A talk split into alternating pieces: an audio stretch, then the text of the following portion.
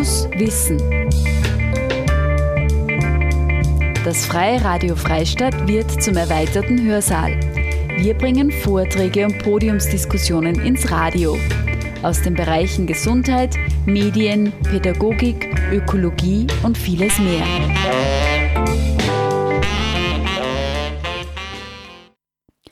Heute hören Sie in Fokus Wissen einen Vortrag von Primarprofessor Dr. Steffen Krause. Er war am 6. April 2021 zu Gast bei einer Web-and-Call-Veranstaltung der Krebshilfe Oberösterreich. Er sprach zum Thema urologische Tumore. Warum lohnt sich die Vorsorge bei Prostata, Blase und Niere?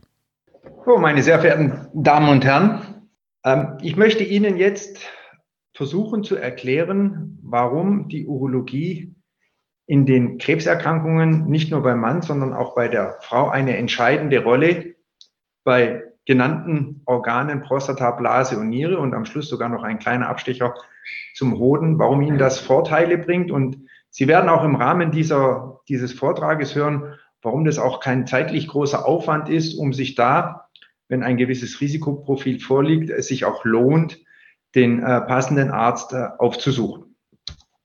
Als erstes mal eine kleine äh, statistische ähm, Übersicht. Und Sie sehen blau die Männer und rot die Frauen. Und die urologischen Organe habe ich Ihnen mal rot eingekreist. Und Sie sehen in der obersten, in der obersten Reihe natürlich klar am häufigsten, das ist wahrscheinlich auch jetzt für Sie gar nicht äh, so unbekannt. Beim Mann, der Krebs, der am häufigsten heutzutage entdeckt wird, ist der Prostatakrebs. Bei der Frau als Pendant dazu der Mama oder auch Brustkrebs genannt, die in der Statistik der Neuerkrankungen pro Jahr an, an ganz klar an erster Stelle liegen. Und Sie sehen dann aber in äh, absteigender äh, Häufigkeit, dass gerade für die Urologie die Harnblase und die Niere schon zu den Top 6 Krebserkrankungen beim Mann gehören und bei der Frau etwas versetzt, aber auch deutlich vorhanden jedes Jahr neu diagnostiziert werden. Also Sie sehen, für das kleine Fach, in Anführungszeichen kleine Fach Urologie, ist die, sind die Krebserkrankungen ein, vor allem in den Kliniken ein, ein, ein großer Bestandteil der, der, der, des täglichen Alltages in der Behandlung dieser Erkrankungen. Ich habe jetzt mein erstes Dia hier, wo es jetzt direkt auf die Empfehlung der Vorsorge geht, hieß früher Prostata-Vorsorge. Ich habe jetzt, man kann es eigentlich auch schon Urokrebsvorsorge nennen, weil auch wenn der Mann mit, mit dieser Überlegung zur Vorsorge geht und äh, Sie sehen ja dann auch gleich in Folge, was da alles untersucht wird, ist das weit mehr wie nur die Prostatavorsorge, weil der Mann hat tatsächlich in dieser Untersuchung schon das Komplettpaket dabei, ähm, weil das relativ nah beieinander liegt in den Organen und weil es auch von, von den Funktionen her gut zusammenpasst. So eine Untersuchung, sie muss nicht immer um 8 Uhr morgens äh, stattfinden, das äh, soll vielleicht nur so ein bisschen der Tipp sein, dass man sich sowas dann auch Jahr für Jahr in seinen Kalender einträgt, dass man da zu seiner äh, Früherkennungsuntersuchung geht. Aber so eine Untersuchung, Sie sehen hier die verschiedenen, die verschiedenen Untersuchungen, die durchgeführt werden, die dauert insgesamt mit Gespräch, wenn es jetzt nicht was zu besprechen gibt, 15 Minuten. Man erhebt also immer bei diesen Vorsorgeuntersuchungen, das ist egal, um welche sich dabei dreht, erhebt man immer die Frage, gibt es Krebserkrankungen in der Familie. Und da frage ich natürlich als Urologe bei mir immer, gibt es Prostatakrebs in der Familie oder ist bei den Eltern oder Geschwistern mal ein Nieren- oder Blasenkrebs oder vielleicht sogar auch ein Hodenkrebs diagnostiziert worden? Das ist eine relativ einfache Frage. Und meistens wissen das die Patienten doch sehr genau, was äh, in ihrer äh, Familie bisher für bösartige Erkrankungen diagnostiziert worden sind. Dann fragt man das Funktionelle ab. Das gehört dazu bei so einer Untersuchung. Klassisch in der Urologie gibt es Probleme beim Harnlassen. Haben Sie Brennen beim Harnlassen? Hatten Sie schon mal zum Beispiel Blutbeimengungen im Harn gemerkt? Also ganz einfache Fragen. Das ist von der Anamnese her, wenn der Patient sagt, na, mir geht es eigentlich gut, na, relativ schnell abgehakt, dieses Thema. Es gibt in der Folge eine Blutuntersuchung, da werden Tumormarker untersucht. Klassischerweise ist es der PSA-Wert beim Mann, der untersucht wird. Dann kommt, ich werde Ihnen den nachher auch noch ein bisschen näher bringen, diesen Wert, was das, was das heißt. Dann gibt es die ominöse Tastuntersuchung, auch die werde ich Ihnen noch etwas näher bringen. Dann machen wir immer eine Urinanalyse, um zu sehen, ob da vielleicht Anzeichen, Blutbeimengungen sind, die man mit einer mit dem bloßen Auge nicht sehen kann, also nicht eine Makro, sondern eine Mikrohämaturie und dann eine relativ einfache Ultraschalluntersuchung von Prostata, Blase, Niere. Und Sie sehen schon Blase, Niere, da kommen schon Organe dazu, die mit dem Prostatakrebs ja eigentlich nicht direkt was zu tun haben, aber dann vielleicht schon uns Anzeichen geben, dass da auch was in Sorge sein könnte. Die wichtigste Frage, und die kann man heutzutage doch recht gut beantworten, wann fange ich damit an? Das ist natürlich anders wie bei der bei der Mama, also bei der Brustkrebsvorsorge, fällt man äh, deutlich später an, aber nicht so spät, wie die meisten Männer es denken. Die meisten kommen bei mir zum Beispiel in der Ordination zwischen 50 und 60 und eigentlich ist das von den Daten, die wir haben und nicht erst seit gestern haben, ist das zu spät. Man sollte zum ersten Mal mit dieser Urokrebs- oder Prostatakrebsvorsorgeuntersuchung für die Männer im 45. Lebensjahr zum Urologen gehen. Wenn diese Untersuchung unauffällig ist, dann reicht in der Regel die nächste Untersuchung ab dem 50. Lebensjahr und die wird dann jährlich, in manchen Fällen auch nur zweijährlich durchgeführt. Da entstellt man dann auch ein Risikoprofil. Aber für alles gibt es natürlich eine Ausnahme. Sie sehen das hier auch abgebildet. Wenn es einen Prostatakrebs in der Familie gibt, also bei einer sogenannten positiven Familienanamnese, dann sollte die erste Untersuchung nicht im 45., sondern schon im 40. Lebensjahr sein. Und wir wissen aus diesen Daten ganz genau, dass es sich lohnt, diese Untersuchung doch bei Patienten unter 50 durchzuführen.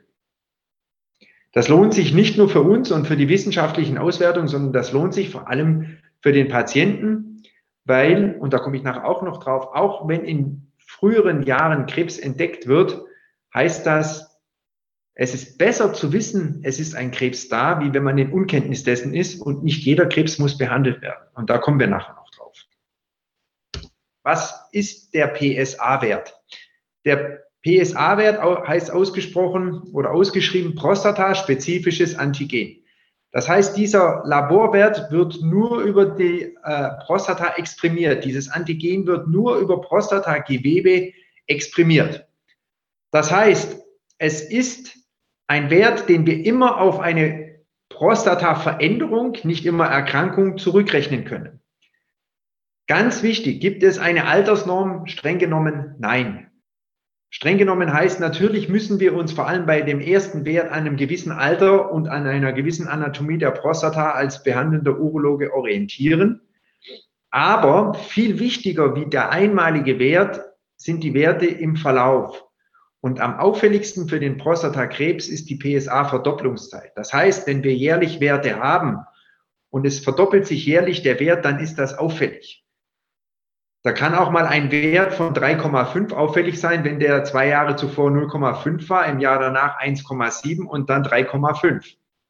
Hingegen, wenn die Werte von Anfang an etwas erhöht waren mit 2 bis 2,5 und im Laufe der Jahre ist die Verdopplungszeit so gering, dass er dann nach fünf Jahren auf drei angestiegen ist, ist das für eine Verdopplungszeit nicht auffällig. Sie sehen also, nicht der einzelne Wert, sondern der Wert im Verlauf ist aussagekräftig, wenn wir das Risiko eines Krebses aus dieser, aus dieser Verdopplungszeit kalkulieren wollen.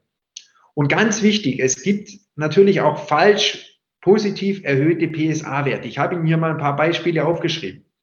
Wenn Sie zu einer Untersuchung gehen und Sie haben da eine Blutentnahme und lassen den PSA-Wert mitbestimmen, dann sollten Sie in, in den zwei Tagen davor bitte keine größere Fahrradtour machen und Sie sollten zumindest in der Nacht davor keinen Geschlechtsverkehr haben. Warum? Weil das jeweils auch zu einer Aktivität in der Prostata führt, was nicht zwingend, aber was dazu führen kann, dass der PSA-Wert erhöht ist und das hat nichts mit dem Prostatakrebs zu tun. Jegliche Manipulation, jegliche Entzündung, jegliche, jeglicher Druck auf die Prostatadrüse, sei es mit einem Harnverhalt, führt in der Regel dazu, dass der Wert ruckartig ansteigt. Wir sehen bei Entzündungen exponentiell erhöhte PSA-Werte, die haben überhaupt nichts mit Krebs zu tun, die sind rein entzündlich, wenn es eine Prostataentzündung ist, rein entzündlich zu erklären. Lassen Sie sich dadurch nicht verunsichern. Und meine gute Empfehlung ist, sollten, selbst wenn Sie eine Grippe haben und lassen sich von Ihrem Hausarzt äh, ein Labor bestimmen, um zu sehen, ob da die Werte erhöht sind, in der Situation bitte nicht den PSA-Wert mitbestimmen, weil es macht nur Verunsicherung, wenn der Wert erhöht ist und Sie müssen wochenlang warten, bis man eine Kontrolle machen kann, wo der Wert sich dann wieder aufgrund der Verdopplungszeit auch wieder Zeit hat zu normalisieren. Und Sie hatten die ganze Zeit Angst, der war erhöht wegen eines Krebses. Also bitte nicht im Rahmen einer Entzündung oder einer Manipulation äh, im Bereich der Harnblase zu einer PSA-Bestimmung gehen. Denn alles, was die Prostatadrüse reizt, kann den PSA-Wert erhöhen. Brauchen wir Bildgebung für die Diagnostik Prostatakrebs? Früher hat man, immer gesagt, nein, heute sagen wir ja. Die Kernspintomographie der Prostata hat eine gewaltige, äh, ähm, einen gewaltigen Einfluss genommen auf die Möglichkeiten der Diagnostik. Ist Krebs in einer Prostatadrüse vorhanden oder nicht? Hier zum Beispiel ein typisches Areal wo der geübte Radiologe uns sagt, da würde ich aus diesem Areal eine Biopsie rausnehmen. Das heißt, ja, aber bitte erst dann zu einer MR-Untersuchung Prostata gehen, wenn Ihr Urologe Ihnen das auch empfiehlt. Und er wird es Ihnen heutzutage immer empfehlen, wenn die Frage einer Biopsie ansteht, wenn die Indikation während der Untersuchung nicht schon eindeutig genug war. Und er wird es Ihnen immer empfehlen, wenn nach einer negativen Biopsie in den Jahren danach eine Rebiopsie der Prostata notwendig ist. Das ist der absolute Leitlinienstandard, der aktualisiert sich auch jedes Jahr. Das heißt, bitte nicht zur Untersuchung gehen über eine Empfehlung vom Hausarzt, sondern diese Überweisung sollte immer von einem Urologen kommen und der wird sie auch an ein Institut schicken, wo der Radiologe geübt ist in der Befundung eines MRs der Prostata, was nicht sehr einfach ist. In der Klinik haben wir das MR immer als Notwendigkeit, wenn eine endgültige Therapie der Prostata, sei es mit Bestrahlung oder Operation, geplant wird, dann wird ein Patient, wenn die Bilder nicht schon vorliegen, diese Untersuchung auch immer bekommen. Es gibt ein zweit, eine zweite neue Landmarke seit mehreren Jahren und auch in der Dynamik immer zunehmend. Das ist eine nuklearmedizinische, nuklearmedizinische Untersuchung, eine sogenannte PSMA-PET-Untersuchung. Das führt man entweder als CT oder als MRT durch. Und wir wissen auch, dass diese Untersuchung schon zugelassen ist und auch in den Leitlinien, in den Guidelines vorkommt. Momentan nur als Empfehlung im Rahmen einer Nachsorge bei stattgehabten Prostatakrebs. Es ist aber davon auszugehen, dass in den nächsten vier, fünf Jahren hier eine Zulassung auch kommt dass diese Untersuchung schon vorgezogen wird. Das heißt, bei Staging-Untersuchungen äh, angewandt werden soll, weil es einfach eine sehr spezifische, sehr genaue Untersuchung ist. Sie sehen hier zum Beispiel einen sogenannten Uptake, was zu erwarten ist bei, einer, bei, einer, bei einem Prostatakrebs mit einem Hauptfokus hier im Bereich des Apexes. Aber man hat in dieser Staging-Untersuchung auch gesehen, dass der Krebs so fortgeschritten war, dass er schon eine Knochenläsion im Bereich des Beckens gesetzt hat und was natürlich äh, perfekt ist, vor allem für die Überlegung, welche Therapie ist dem Patienten aus so einer Staging-Untersuchung heraus zu empfehlen. Das heißt, PSMA-PET ja, vor allem in der Nachsorge aktuell ja und in Zukunft wahrscheinlich sogar schon in der primären Staging-Untersuchung. Jetzt kommt natürlich immer die Frage, was müssen Sie als Patient, was muss die Familie wissen, wenn es nachher letztendlich darum geht, wie wird mein äh, diagnostizierter Prostatakrebs behandelt? Und wir können das Ihnen heutzutage schon relativ praktikabel anbieten, so verständlich, dass Sie daraus genügend Informationen bekommen und auch wissen, ähm, welcher, welchen äh, Therapieempfehlungen sollte ich am besten folgen. Und meine Damen und Herren, es ist für mich ganz besonders wichtig, Ihnen das so mitzugeben, dass sie wissen, das ist eine fachärztliche Behandlung und die kommt nicht aus irgendwelchen Internet-Chats oder Foren oder gut gemeinten äh, Expertenratschlägen, äh, die sie vielleicht dann mal über den Dr. Google bekommen. Diese Gespräche sollten Sie immer sich von einem Fachspezialisten, in der Regel hier bei der Prostatakrebs, von einem Urologen geben lassen. Der wird Ihnen anhand der, des PSA-Wertes anhand der Auswertung der Biopsieergebnisse wird er Ihnen als erstes sagen, und das ist schon eine ganz wichtige Aussage, ob der Krebs, den äh, der Patient hat, ein niedriges Risiko hat, ein mittleres, also ein intermediäres oder ein hohes Risiko hat. Weil daraus ergibt sich auch schon die Behandlungs, die Notwendigkeit der Behandlung und es gibt, ergibt sich daraus auch schon die Notwendigkeit, wann behandelt werden muss, ob das akut oder ob man vielleicht noch längere Zeit zuwarten kann. Wichtig ist, nicht nur diese, diese objektiven Daten, Biopsie und PSA, sollten in die ganze Gesprächsführung und die ganze Beratung mit eingehen, sondern natürlich auch der Patient selber. Wie alt ist der Patient? Was hat er noch für eine Lebenserwartung? Wie ist sein Allgemeinzustand? Wie sind seine Begleiterkrankungen? Und daraus kalkulieren wir heutzutage in der Regel auch immer relativ einfach ein biologisches Alter, was in die ganze Abwägung der Überlebensprognose versus Lebensqualität beziehungsweise Verlust Lebensqualität aus einer gut gemeinten Therapieempfehlung äh, ganz entscheidend mit Einfluss nimmt. Es gibt einen ganz einfachen Grundsatz für dieses Thema. Der lokal begrenzte Krebs, Prostatakrebs, wird auch lokal behandelt und ein fortgeschrittener Prostatakrebs, Prostatakrebs wird in der Regel systemisch behandelt. Nicht jeder Krebs muss immer gleich behandelt werden. Das habe ich gerade bei dem, bei dem letzten Slide Ihnen schon gesagt.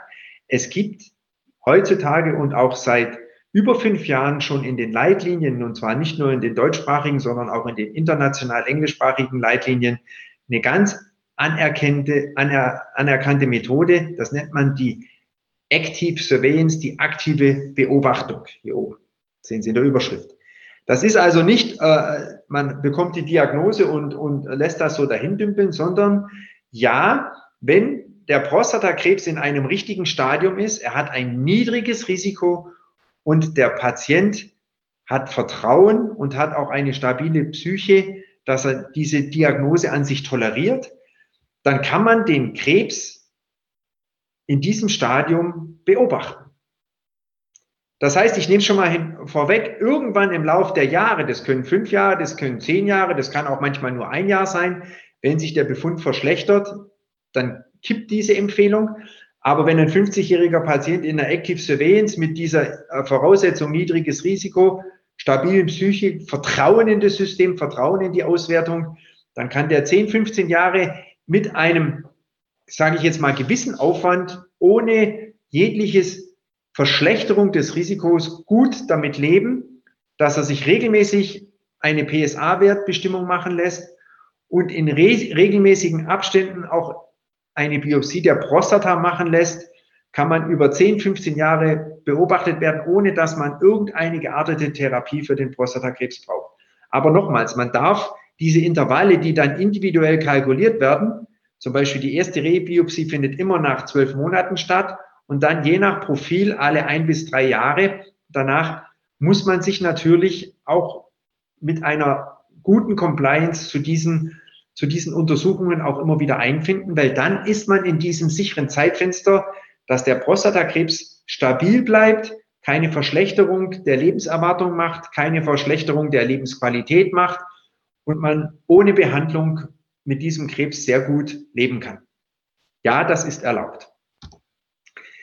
Es gibt natürlich, und das wissen wir auch, und da gibt es verschiedene äh, Überlegungen seit den letzten 30, 40 Jahren, wie kann man einen Prostatakrebs heilen. Es gibt Stadien, und das ist in der Regel das mittlere und hohe Risikostadium, äh, wenn der Krebs dann trotzdem in den Staging-Untersuchungen noch auf die Prostata begrenzt ist, dann gibt es Optionen, die man dann auch greifen sollte.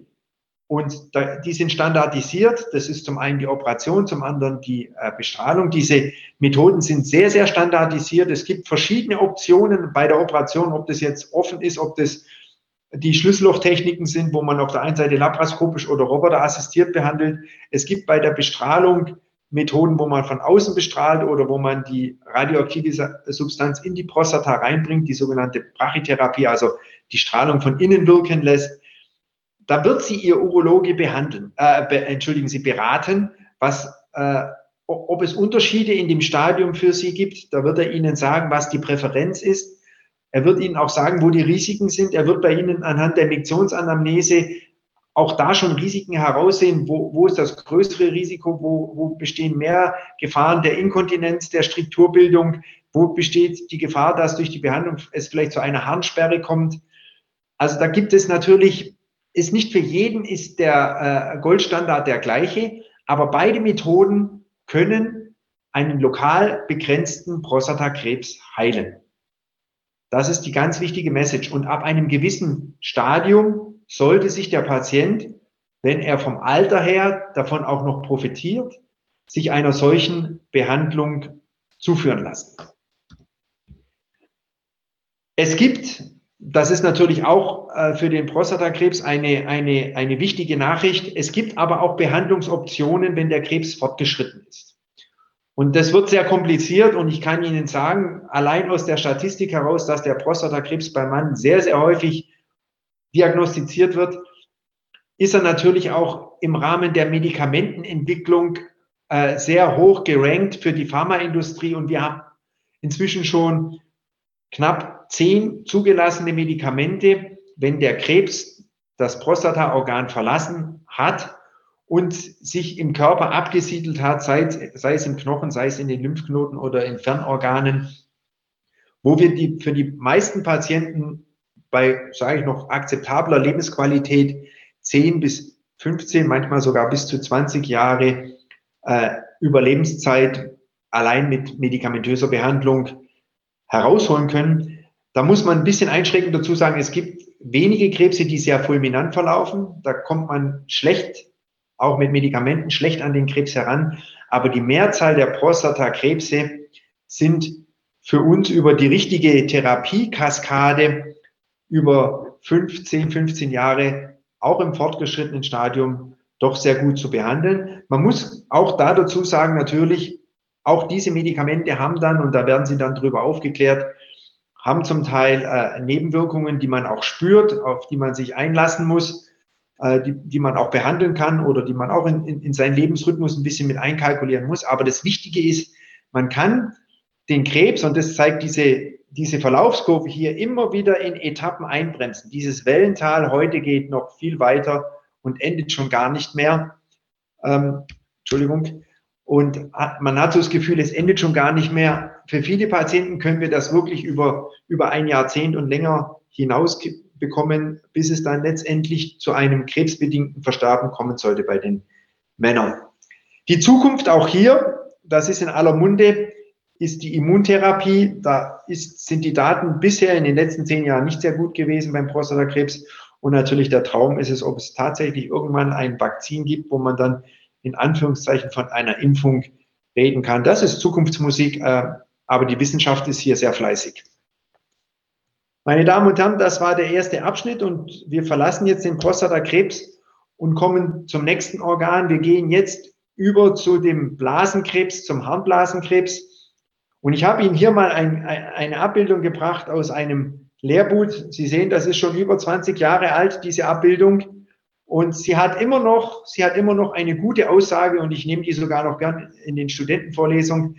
Die Differentialdiagnose Hämaturie, Blut im Harn, ist natürlich bei weitem nicht nur immer eine Krebsdiagnose. Es gibt sehr, sehr viele auch gutartige Erkrankungen, wie zum Beispiel die Steine oder die gutartige Prostatavergrößerung, die im heutigen Zeitalter bei Patienten, die zugegebenermaßen auch relativ häufig inzwischen blutverdünnt sind, mit aufgrund von Gefäßerkrankungen ihre Blutverdünnung nehmen müssen. Und Blut im Harn ist immer was sehr Erschreckendes. Da fühlt sich niemand wohl, wenn er das gehabt hat, zumal wenn es auch noch schmerzlos ist. Man hat also nicht mehr einen gelben oder einen, einen klaren Harn, sondern der ist entweder braun oder, oder rötlich verfärbt sogar. Also man, man sieht das Blut richtig. Das heißt, Sie sollten in so einem Befund zu einem Urologen gehen. Ja, das ist eine klare, das ist eine klare Aufforderung, weil eine, eine Blutbeimengung im Harn, eine Mak Makrohämaturie gehört abgeklärt, weil man das Blasenkarzinom ausschließen möchte, dass das nicht die Ursache ist. Also man will den Verdacht auf Blasenkarzinom negieren und das geht heutzutage, das werde ich Ihnen im Folgenden auch zeigen, das geht auch relativ gut mit nicht sehr schmerzhaften und einfachen Untersuchungen und Sie brauchen dafür auch nicht ins Krankenhaus, sondern das geht in der Ordination. Warum ist das so interessant für uns, das Blasenkarzinom? Und warum sind wir in Westeuropa, explizit sage ich das jetzt auch, äh, und da steht Österreich leider Gottes in der Statistik relativ weit oben, warum sind wir beim Blasenkarzinom doch relativ stark exponiert? Weil es ein Genussmittel gibt und ich habe es rot markiert, das sind die Zigaretten. Und diese Zigaretten führen leider Gottes mit einer Latenz von 10 bis 20 Jahren in häufigen Fällen dazu, dass Männer wie Frauen einen Blasenkrebs bekommen. Das heißt, für Sie ist es vielleicht schwer vorstellbar, weil wie geht der Zigarettenrauch in die Blase? Das kann man, braucht man sich auch so nicht vorstellen. Ich sage es Ihnen, es ist ganz einfach. Es ist ein Abbauprodukt der Zigarette, was im Körper verstoffwechselt wird, was letztendlich in den Organen, die mit äh, der Blase zugehören, die mit Urothel ausgekleidet sind, die nach einer Latenz von 10 bis 20 Jahren hier zu einer Blasenkrebsentwicklung führen. Das heißt, Gerade in Österreich, wo der Rauchanteil doch immer noch sehr groß in der Bevölkerung ist, sind 70 Prozent aller Blasenkarzinome durch das Rauchen verursacht oder durch das Ex-Rauchen, weil das machen wir in unserer Anamneseerhebung auch immer, dass wir fragen, rauchen Sie oder haben Sie geraucht? Weil diese Latenz, dass dann Patienten sagen, ja, ich habe das ja schon vor 10, 15 Jahren aufgehört und was auch sehr gut ist, ich kann nur jeden dazu animieren, mit dem Rauchen aufzuhören, Allein aus urologischer äh, äh, Blickrichtung lohnt sich das allemal, ja. Aber den Patienten muss man dann irgendwann erklären, wenn der Krebs entdeckt wird, äh, muss man ihnen erklären, dass tatsächlich auch nach 15 Jahren äh, äh, aufhören mit dem Rauchen, das immer noch die Ursache für die Krebsentstehung ist. Es gibt natürlich auch, und das fragen wir nach, die Wahrscheinlichkeit, dass der Krebs, ein Blasenkrebs in der Familie vorhanden war. Also auch hier fragen wir natürlich immer nach, gab es bei den Eltern oder Großeltern einen Blasenkrebs. Und das führen wir dann in unserer Routineuntersuchung auf jeden Fall weiter, um nicht nur die Makrohämaturie, sondern auch die Mikrohämaturie, die Sie nicht sehen, die wir dann aber vielleicht in einem Schnelltest sehen, weil da die Blutkörperchen sich äh, abbilden, führt es bei uns dann dazu, dass wir sie einer weiterführenden Diagnostik zuführen, um gerade den Blasentumor auszuschließen. Und da gibt es nur eine Untersuchung, da kann man natürlich sagen, wir gehen ins CT, ins MRT, alles schön und gut, aber es gibt nur eine Untersuchung und die tut auch nicht weh und die kann man in der Ordination durchführen, die sie von der Verdachtsdiagnose eines Blasenkrebses befreit und das ist die Endoskopie der Blase. Sie sehen hier abgebildet ein Endoskop, ein flexibles, ein dünnes, weiches Instrument, was man in der Ordination oder in der Ambulanz der Klinik ohne Narkose mit lokaler Betäubung der Harnröhre mit einem Gel mit einer Untersuchungsdauer von fünf Minuten völlig problemlos durchführen kann. Und was man in der Blase halt dann am Schluss nicht sehen will, das ist dieses Gewächs hier, was einen dann direkt anwackelt. Das ist dann, wenn Sie schon mal an einem Korallenriff äh, in der, am Meer getaucht haben, das ist genauso sieht das dann aus. Das wächst Ihnen entgegen, blumenkohlartig. Man sagt, man sagt auch papillär oder exophytisch wachsend. Und das ist der klassische oberflächliche Blasenkrebs, den es dann zu behandeln gilt, wenn man den diagnostiziert. Wenn wir so einen Krebs letztendlich behandeln, ich will Ihnen jetzt keinen äh, keinen Film zeigen dazu, nur dass Sie sich das mal schematisch vorstellen können, da kann ich Sie auch gleich beruhigen, das geht in der Regel völlig problemlos. Wir müssen nichts an Ihnen aufschneiden, sondern wir machen das Ganze natürlich dann in Narkose. Das ist ganz wichtig, weil das Instrument etwas dicker und etwas starrer ist, aber man geht den ganz natürlichen Weg des Harnverlaufes bis in die Blase und kann dann über dieses Instrument mit einer Schlinge und Strom das Gewächs aus der Blasenwand herausschneiden, kann es zur pathologischen Befundung schicken und in der Regel ist die Behandlung nach dem ersten Mal vielleicht mit einer Kontrolluntersuchung dann auch schon wieder abgeschlossen. Also man sieht das von außen nicht. Sie haben ein, zwei Tage danach einen Katheter, äh, sind in der Zeit sowieso im Krankenhaus und äh, haben aber danach keine Nachwirkungen, was ihr Geschlechtsleben angeht, was ihr Harmverhalten angeht, das stabilisiert sich alles innerhalb von ein paar Tagen wieder. Aber wichtig ist, dass wir halt den Krebs auch in einem Stadion entdecken, wo er noch im Ausmaß ist, wie es hier abgebildet ist und nicht schon so weit fortgeschritten, dass er die halbe Blase befallen hat. Und deswegen sagen wir, gehen Sie zu Ihrem Urologen, wenn Sie mal Blut im Hahn gemerkt haben. Gehen Sie mal zu Ihrem Urologen, wenn Ihr Hausarzt gesagt hat, bei Ihnen äh, ist auffällig im Urin, im Schnelltest immer wieder eine Mikrohämaturie. Und wir schauen, fragen dann ganz explizit, gibt es, haben Sie mal geraucht? Sind Sie noch aktiver Raucher? Gibt es, gibt es einen äh, Blasenkrebs äh, in der Familie? Und wenn das irgendwas in dem Risikoprofil drin ist, dann machen wir auch im Rahmen einer Vorsorgeuntersuchung ambulant bei Ihnen diese endoskopische Untersuchung und können diesen Krebs in der Regel in einem Frühstadium entdecken. Und es ist dann für uns in der Klinik mit gewissen Möglichkeiten, auch sehr gut möglichen nicht nur diesen Krebs zu sehen, den wir vielleicht mit speziellen Färbemöglichkeiten äh, zum Fluoreszieren bringen können. Wir können auch den Krebs, das Ausmaß in der Wand sehr gut beurteilen, wie, wie weit müssen wir den Defekt an der Wand äh, behandeln, resizieren, um auch im Gesunden die Operation durchzuführen.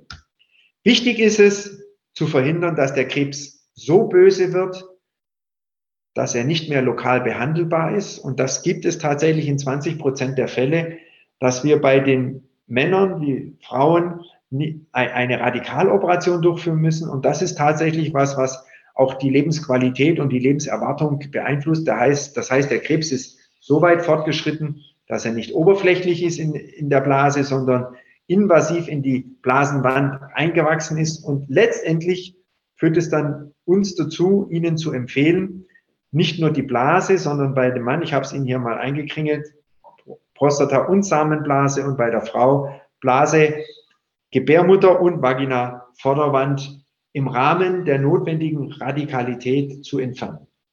Auch dafür gibt es noch gute und vertretbare Konzepte. Äh, das kann ich Ihnen jetzt im Detail nicht alles erklären. Es führt in der Regel aber dazu, dass der Mann oder die Frau natürlich danach zumindest eine sogenannte Ersatzblase brauchen, wie der Urin nach außen dringen kann.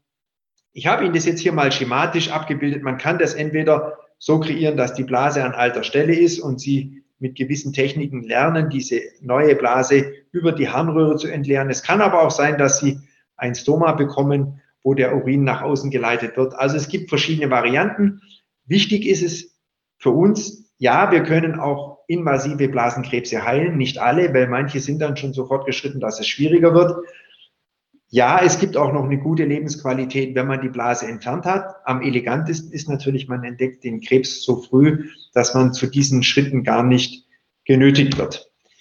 Wir haben heutzutage sehr gute Möglichkeiten in verschiedenen Stadien der Krebserkrankung, wenn es dann mal zum Fortschreiten kommt, nach der Resektion oder nach der Radikaloperation bei Auftreten von Ferngeschwüren in verschiedenen Abschnitten sehr moderne Substanzen einzusetzen, nicht nur im Bereich der Chemotherapie, sondern was auch sehr am Vormarsch ist und auch schon mit äh, vier Substanzen in der Zulassung äh, ist, äh, eine Immuntherapie den Patienten anzubieten.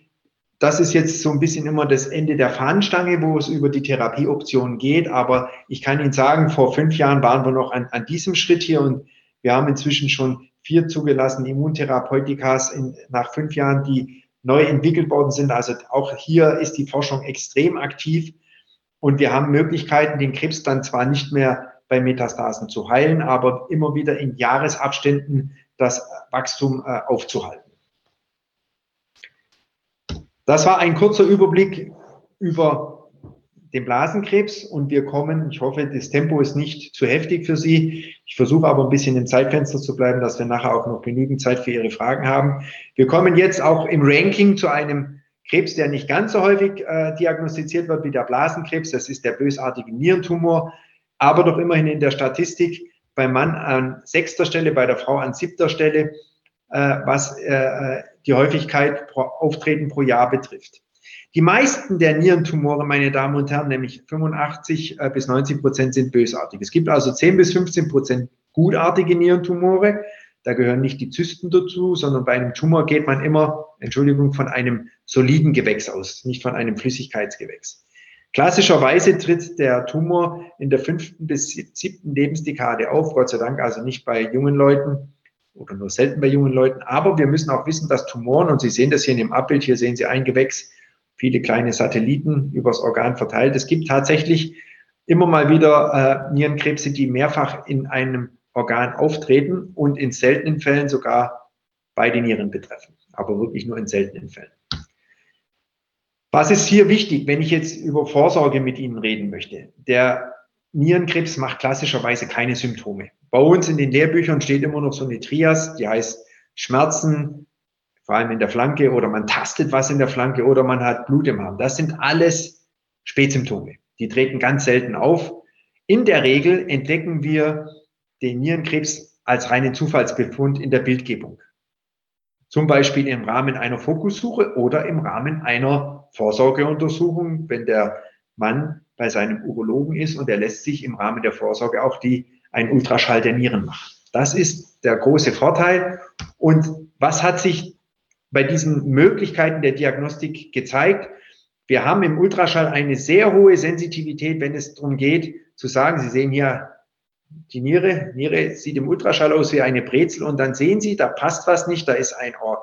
Da ist eine Raumforderung drin, die hat jetzt ein Ausmaß von zwei mal drei Zentimeter und die unterscheidet sich, weil sie eben das, die gleiche Dichte hat wie das Nierengewebe, also wir nennen es hyperdens ist, hat es eine sehr hohe Genauigkeit, wenn wir das sagen wollen, das stimmt nicht, da ist was im Busch. Wir können zwar nicht sagen, dass es ein Krebs ist, aber aufgrund dieser Untersuchung würde ein erfahrener äh, äh, Radiologe oder vor allem auch ein erfahrener Urologe sagen, da machen wir jetzt eine weitere Untersuchung, eine sogenannte Schnittbildgebung. Und in dieser Schnittbildgebung kann man sehr, sehr gut unterscheiden, äh, ob es ein gutartiger Tumor ist, also ein sogenanntes Angiomyolipom oder ein Onkozytom oder wie hier abgebildet ein bösartiges Nierenzellkarzinom ein Nierenkarzinom ist. Also hier, das ist das Beispiel für den bösartigen Tumor und das kann uns der Radiologe heute schon mit hoher Genauigkeit nach Durchführen eines CTs oder eines MRTs,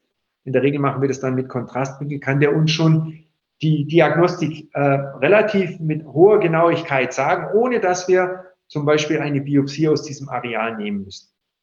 Und was hat das Ganze zur Folge? Ich springe mal eins zurück, weil ich es gerade übersprungen habe. Die Qualität der Ultraschallgeräte hat allein im, im letzten Jahrhundert schon von 1970 zu bis knapp ins Jahr 2000 dazu geführt, dass die Qualität der Ultraschallgeräte zu einer Treffergenauigkeit äh, geführt haben, die von 10 auf 60 Prozent geführt hat. Natürlich wurden deswegen auch, weil die Ultraschallgeräte, und sie sind heutzutage 20 Jahre später noch viel besser geworden, wir entdecken diese Tumoren schon viel, viel kleiner in der Niere. Sie müssen nicht so groß sein wie hier bei einem zugegebenermaßen sehr schlechten Qualität eines alten Ultraschallgeräts. Aber Sie sehen, der Tumor, der hat ja hier schon ein Ausmaß von fünf Zentimeter. Wir entdecken die Tumoren heute schon mit einer Größe von ein bis zwei Zentimeter. Und da haben diese Tumoren eine exzellente Prognose und das spiegelt sich in allen statistischen Daten wieder. Das heißt, die Fünfjahresüberlebensrate in, im letzten Jahrtausend ist schon äh, bei der Diagnose angestiegen auf 62 Prozent. Da sind wir jetzt bei weit über 80 Prozent, weil wir aufgrund der modernen, vor allem Ultraschallgeräte, die Tumoren relativ klein entdecken können und die Befundbestätigung dann letztendlich über die CT- und MR-Diagnostik noch viel exakter bekommen, nämlich ist dieses solide Gewächs in der Niere ein bösartiges Gewächs, in 85 Prozent ein Nierenzellkarzinom, oder gehört es zu den äh, gutartigen Tumoren, Angiomyolipom und Onkozytom, wo wir dann auch andere Optionen dem Patienten anbieten können. Wenn es ein bösartiger Tumor ist, dann gibt es ganz kurz nur einen Exkurs in diese Richtung zwei Optionen. Früher hat man alle Tumoren immer gleich radikal mitsamt der Niere entfernt.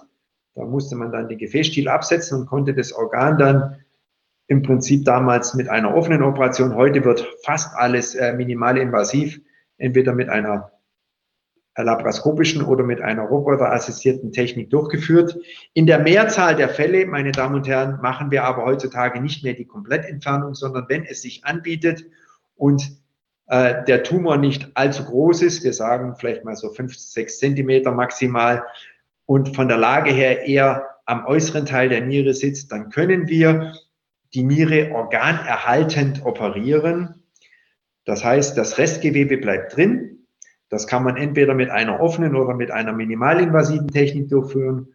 Wir wissen selbst als Operateure ab und zu wissen wir, bietet sich an, das Organ kurzfristig für eine halbe Stunde von der Blutzufuhr wegzunehmen. Auch das ist möglich. Aber es führt vor allem dazu, dass der Patient im Prinzip beide Nieren in seiner Funktion behalten kann und damit auch ganz sicher die gleiche Lebenserwartung oder die gleiche Prognose hat, wo man früher gesagt hat, man muss das Organ immer komplett entfernen. Nein, das stimmt heutzutage nicht mehr so.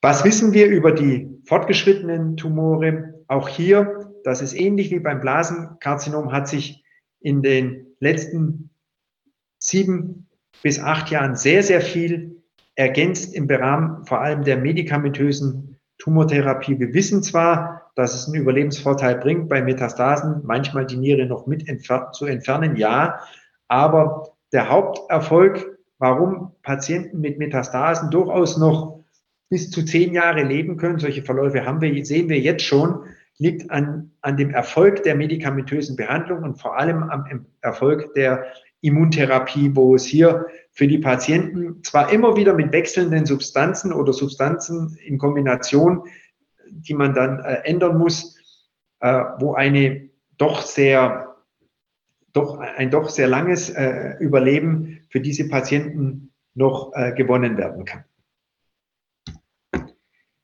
Ein ganz kleiner Exkurs noch, weil ich mir gedacht habe, auch die jungen Männer sollen nicht gar, ganz vernachlässigt werden in, dieser, in diesem Vorsorgekonzept, weil das hat jetzt nichts mit der Vorsorge ab dem 45. Lebensjahr zu tun.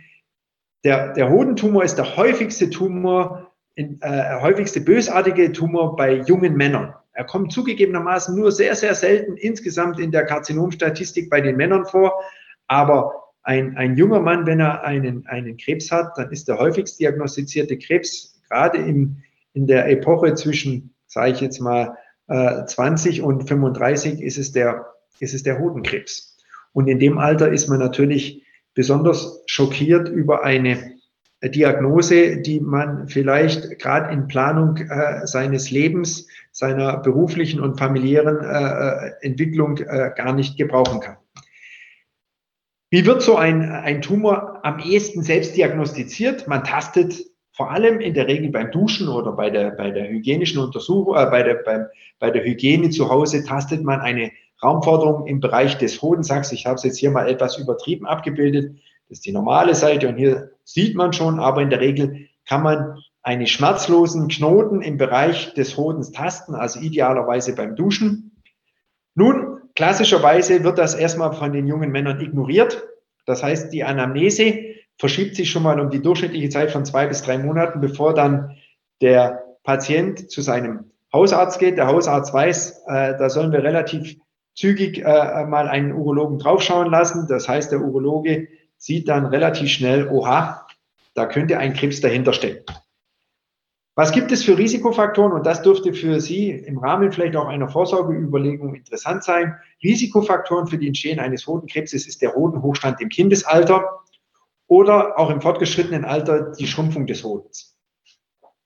Es gibt auch hier, gar nicht so häufig, aber auch hier eine familiäre Häufung und auch das sollten Sie in Ihren Überlegungen, wenn Sie wissen, Ihr Vater oder Ihr äh, Bruder hat einen Hodenkrebs, dann sollten Sie zumindest selber immer wieder gerade diese Selbstuntersuchung äh, des Hodens im Rahmen des Duschvorganges machen, um zu sehen, ob Sie irgendwas tasten. Und wenn Sie nur den geringsten Verdacht haben, sollten Sie bei einer familiären Häufung vielleicht gleich ohne Umweg direkt zum Urologen gehen und sagen, ich taste was, einen harten Knoten in, in, meinem, in meinem Hodensack und äh, den taste ich jetzt schon seit zwei Wochen, der tut nicht weh, dann wird er zu Ihnen sagen, kommen Sie bitte mal heute oder spätestens morgen bei mir vorbei, dass ich mir das anschauen kann. Was macht der Urologe? Das ist völlig unspektakulär. Er tastet primär selber auch mal und er macht einen Ultraschall und mit der Diagnosesicherung Ultraschall 90 Prozent und des Tastbefundes kommt man auf eine Genauigkeit von 95 Prozent, wo man schon sagen kann, oha, da könnte ein Krebs dahinter stecken. Was wir immer machen, es gibt auch beim Hodenkrebs spezifische Marker, das heißt, wir machen eine Laboruntersuchung, AFP Beta HCG brauchen Sie nicht wissen, das weiß aber jeder Urologe.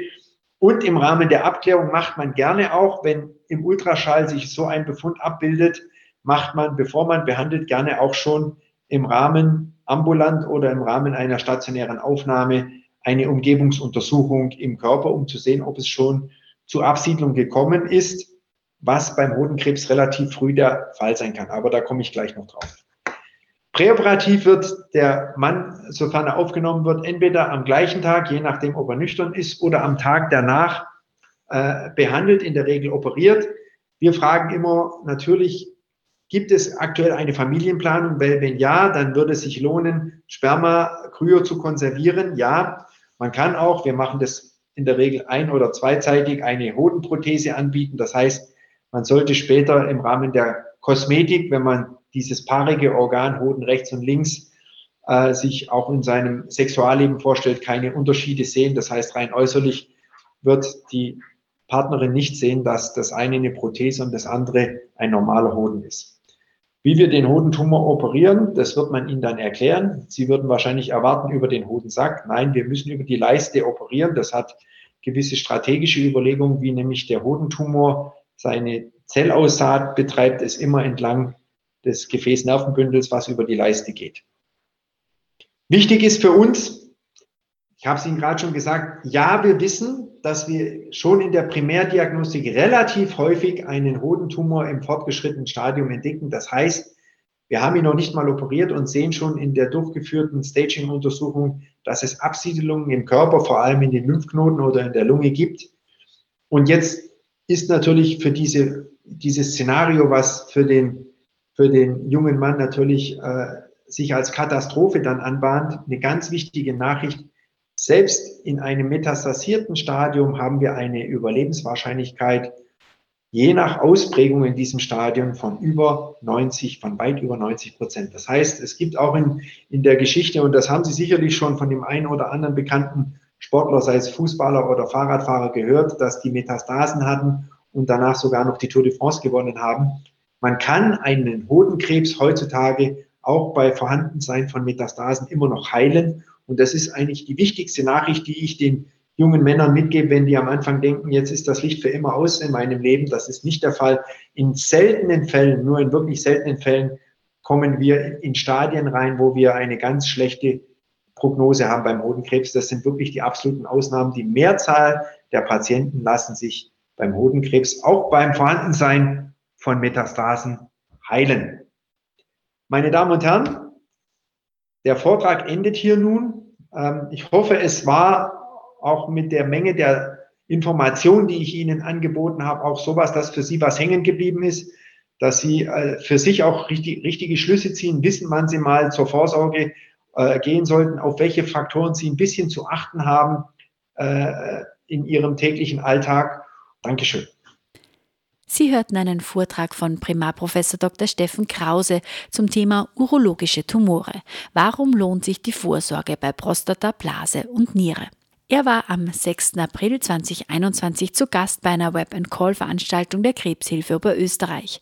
Weitere Vorträge aus der Web-and-Call-Reihe der Krebshilfe Oberösterreich finden Sie in unserem Online-Archiv oder auf der Seite der Krebshilfe Oberösterreich www.krebshilfe-ooe.at.